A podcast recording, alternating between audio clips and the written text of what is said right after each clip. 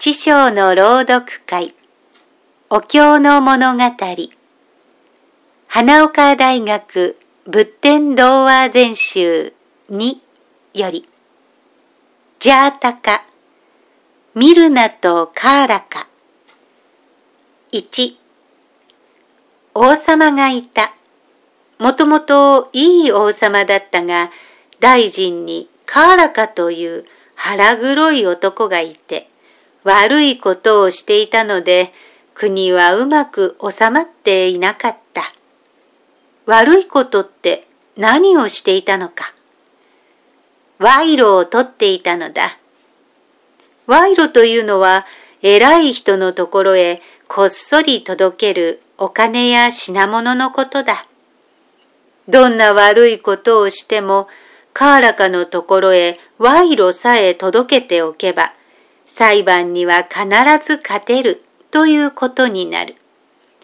そんならお金を持っている者は悪いことのし放題じゃないか。反対に貧乏人はどんなに正しいことでもいつでも負けて罰を受けねばならんじゃないか。そんな無茶な話はない。みんなカーラカを恨んでいた。だが相手は大臣だ。下手に不平を言うと、どんな仕返しをされるかわからない。ましてそのことを王様に知らせようものなら、それこそ殺されるようなひどい目に遭わされるに決まっている。みんな怖がって泣き寝入りをしていた。それを良いことにして、カーラカは勝手なことをしていた。威張っていた。そんなわがままな大臣をのさばらせておいていいのか？いいはずはない。2その頃、王様に学問を教えているミルナという大変徳の高い学者がいた。ある日のこと、ミルナが御殿へやってくると、一人の男がいきなりその足元へひざまずいて、泣き泣き言った。私は訴え事をしていましたが、たった今、カーラカ大臣から私が負けだと言い渡されたのです。賄賂を持っていかなかったからです。私は悪いことをしていませんので、こんな悔しいことはありません。どうかこのことをあなたから王様にお話しくださいませ。よしよし、折を見て話しておこう。ミルナは続けて言った。なんなら、わしがもう一度裁判のし直しをしてやるから、裁きの部屋へ戻るがよい。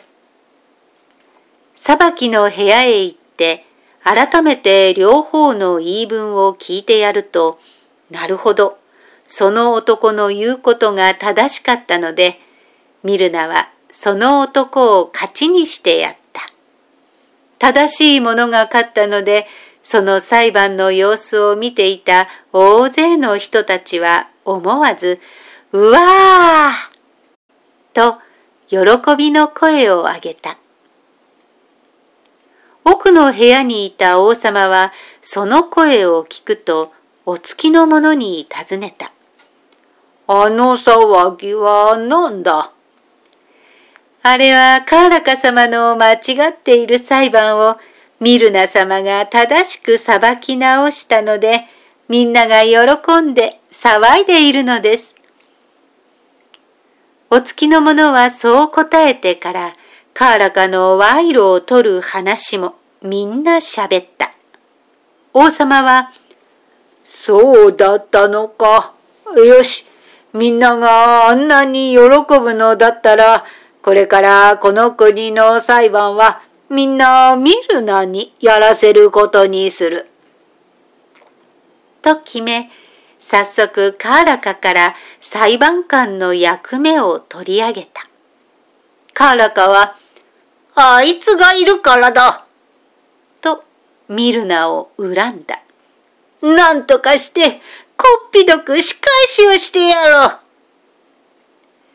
カーラカは悪巧みを巡らした。こんなやつ、何をするやら分かったものでない。3ある日のこと、カーラカは王様にそっと言った。ミルナは徳の高いお腹をしていますが、あれは上辺だけで大変なくせ者です。こっそり王様の領地を狙っていますから、用心しないといけませんよ。人の悪口を抜け抜けと言えるようなものの言うことなど当てにならない。王様は嫌な顔をした。するとカーラカは慌てて言った。嘘だと思いなら、この窓から覗いて、みんなの言っていることを聞けば、嘘か本当かわかります。王様は窓から裁判の部屋を覗いてみた。今ちょうど一つの裁判が終わったところだった。大勢の人たちが口々にミルナのことを褒めたたえ、あの人がいてくれるので、この国はいい国になったと言ったて喜んでいた。誰一人王様のことなど言う者はいない。王様は面白くなかった。ひょっとしたらカーラカの言う通りかもしれないと思った。それで言った。見るなをどうすればよいか。カーラカは閉めたという顔をして答えた。ひっ捕らえて死刑になさればいいのです。悪いことをしている証拠もないのに、そんなことはできない。そんなら、とてもできそうにないことを言いつけ、できなければ死刑ということにされてはどうですか？どんなことだ？あんずやすももがふさふさと実っている庭を明日までにこしらえよとお言いつけになればよろしい。そんな庭はできるはずはありませんから。王様はすぐミルナを呼んだ。そしてカーラカに教わった通りの庭作りを言いつけた。できなければ命はないものと覚悟しろと付け加えた。ミルナはびっくりした。だが慌てない。どうせこれは賄賂が取れなくなって私を恨んでいるカーラカの悪巧みだと思いますが、王様のお言いつけなら仕方がありません。何とかしてやってみます。と答えた。しかしやるとは言ったものの、どうしてやっていいかわからない。ミルナは家へ帰って考えに考えたが、やっぱりダメだった。どうしようもない。だが、こんなことで命を取られるのかと思うと、いかにも悔しくってたまらない。すると、その時だ。そっとミルナの肩を叩く者がいた。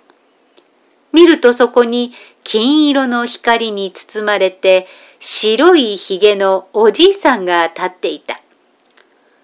心配しなくともいいよ。わしはいつでも正しいものの味方だ。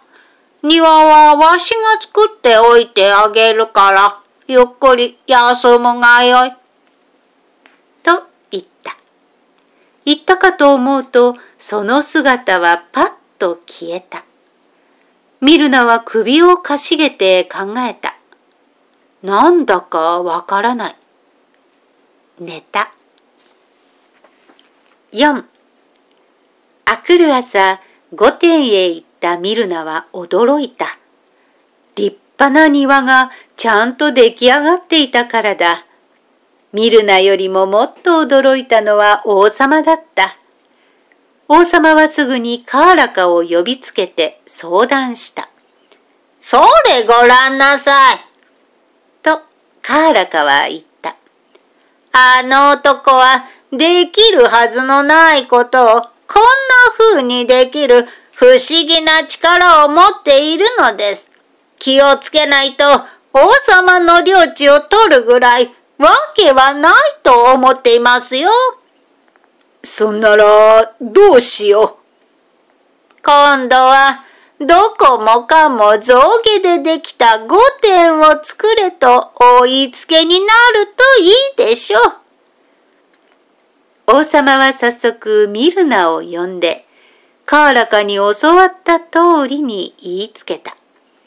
明日までにできなければ命をもらうということも付け加えたことは言うまでもない。ところが今度も白いひげのおじいさんが現れて、ものすごく立派な象牙の御殿を作ってくれた。王様は困ってカーラカに相談すると、さすがのカーラカもミルナの不思議な力に恐れをなして、ビクビクしながらもから元気を出していった。今度は七つの宝石を散りばめた池を明日までに作れとおっしゃればいいでしょう。なんぼなんでもそんな池は作れませんよ。王様はミルナを呼んでその通りに言いつけた。ミルナは家へ帰って考えていると、また白いひげのおじいさんが出てきて言った。今度もわしが作ってやるから心配しなくともよい。そして明日御殿へ行った時に王様にこう言うのだよ。この池は不思議な池で、心の歪んだものがその姿を水に映せば、水はたちまち底の方から煮えくり返って泥濁りになります。それで王様は自分の家来たちの目に見えない心をすぐに見分けることができます。とな。いいかいわかったね。それではおやすみ。5あくる日ミルナは急いで御殿へ行ってみると約束通り池はちゃんとできていた。ピカピカ光る七つの宝石を一面に散りばめ、五色の蓮の花が咲いているまばゆいほどに綺麗な池だった。早くから目を覚ました王様はすっかり驚いて、すぐにカーラカを呼び寄せてどうすればよいかと相談した。悪者のカーラカももうどう答えていいかわからずに黙っていた。そこへミルナが入っていって、ゆうべ白いひげのおじいさんから聞いた通りの話を申し上げた。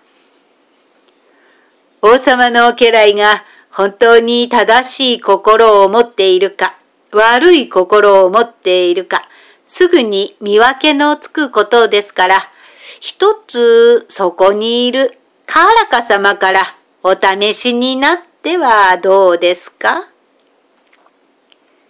カーラカはみるみる顔を真っ青にして、ブルブル震え出した。